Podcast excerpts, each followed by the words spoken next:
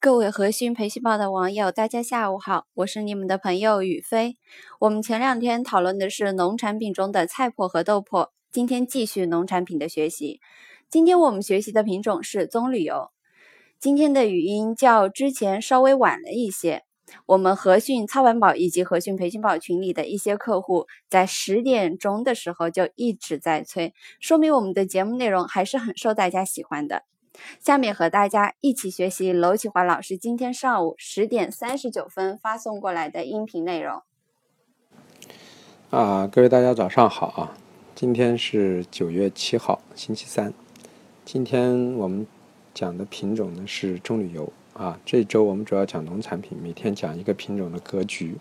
顺便基本面的同时加一个当日的一个操作策略和价格，同时呢。在基本面的过程中，可能会涉及到啊这一周或者这个月的一个主格局和主方向的思路啊，但这个思路只是作为一个你啊以后去做交易中的一个参考，它并没有代表你做一个交易的一个执行啊。嗯，至于真正的切入点是由每一天的价格来决定的啊，并不是说由就是切入点并不是在今天就能表达出来，今天只是表。表达了当天的切入点，同时啊，呃，会讲一下这个品种在近期的一个格局啊啊。那么现在就说一下棕榈油，棕榈油的基本面是这样的啊啊，因为棕榈油呢现在在双节期间呢啊，油脂呢是有需求的啊，所以说当中秋和十一来临之前，棕榈油一直是从主格局上是一个基本面上来是一个有需求的，是利多的，这是第一个因素。第二个因素就是。国内的棕榈油的库存呢，啊，只有三四十万吨，这也是一个历史性的新低啊。这个库存也是利多的啊。啊，其三的因素就是说啊，马来西亚和印尼现在来说，主要是马来西亚的产量呢也不是太高，库存也不是太大，所以这是第三个利多的因素。第四个呢，咱们就要说的啊，印尼是一个隐形的，那么印尼的啊。库存的高低呢，将决定了这个市场啊上涨因素是否延续和终结。我们认为呢，可能会成为终结的一个主要的一个因素，就是因为印尼的产量会在十月份公布出来的时候，可能会是一个很大的产量。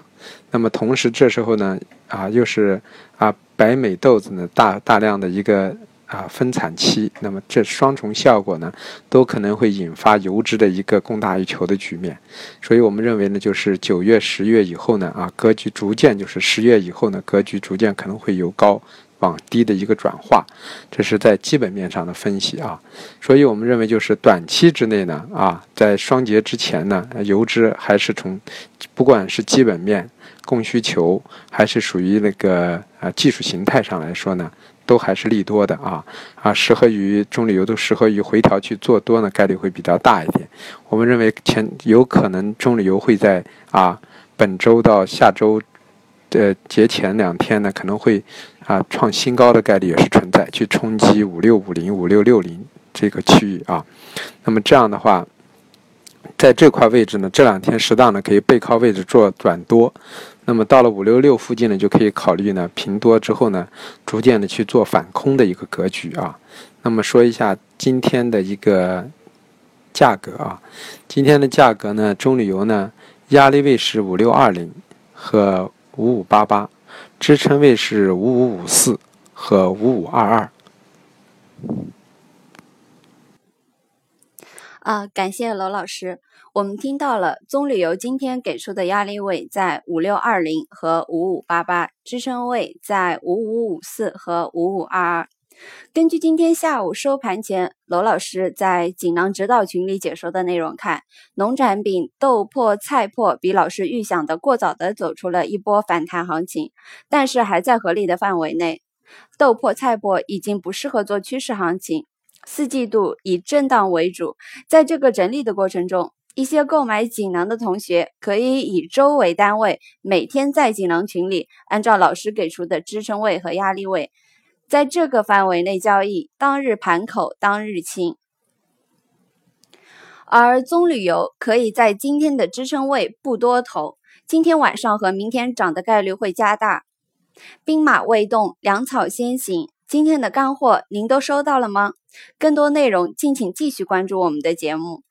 我们除了每天下午在喜马拉雅创建的和讯培训宝楼启华期每日期货栏目里给投期货投资新手分享一点参考意见和交易思路外，还会每天十点左右在和讯培训宝官网优先公布楼启华老师发过来的音频。请认准和讯培训宝，我们的第一手资料公布在首页的课程日历板块。如果您点击进去，看到的是每日行情预，今日行情预测已发布。点击登录后，